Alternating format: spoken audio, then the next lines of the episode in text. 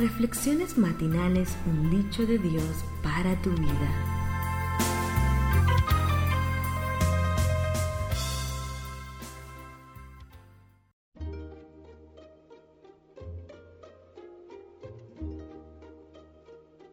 Gracias porque estás en nombres de valor.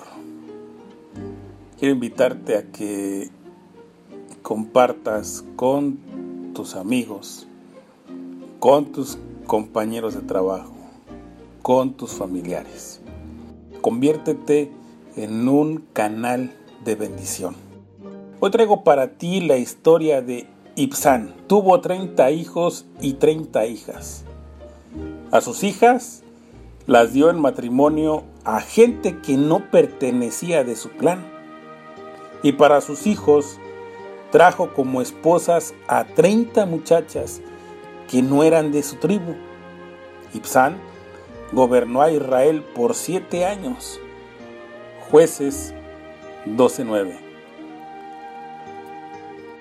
Si la lectura del versículo de hoy la hacemos entendiendo que la palabra clan se refiere a la clásica idea de tribu, podríamos alegrarnos por la visión de liderazgo que este juez nos presenta.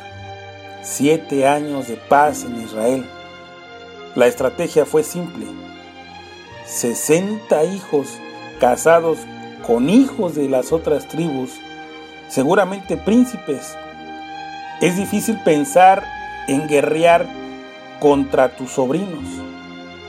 El problema surge si entendemos que el concepto clan se refiere a gente de afuera, no solo de, de su tribu, sino de fuera de su pueblo.